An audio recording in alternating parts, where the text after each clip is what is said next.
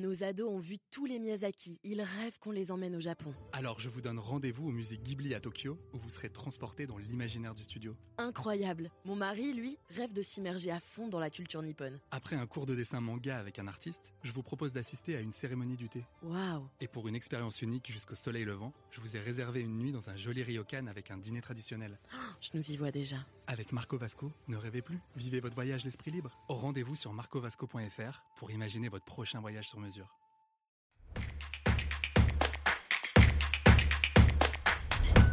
J'ai été verbalisé trois fois en 10 minutes pour un refus de priorité et deux franchissements de ligne continue. Les points perdus vont-ils se cumuler? Vous écoutez un podcast imaginé par Le Particulier, le média de référence pour mieux connaître vos droits au quotidien. Aujourd'hui, nous répondons à la question de Jean-Louis.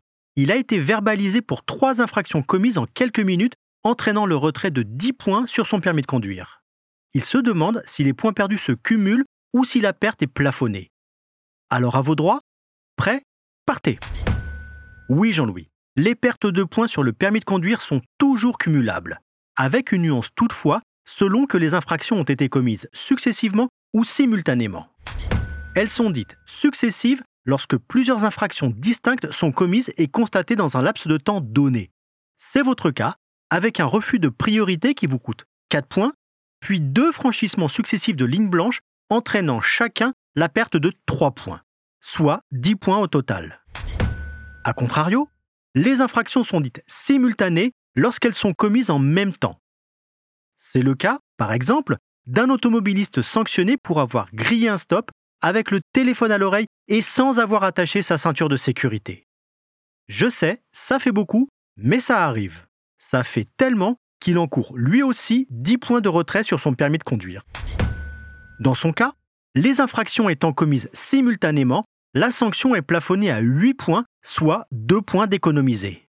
Mais pour vous, des violations distinctes et réitérées du Code de la route, même commises dans un intervalle de temps très court, ne permettent pas de bénéficier de ce plafonnement.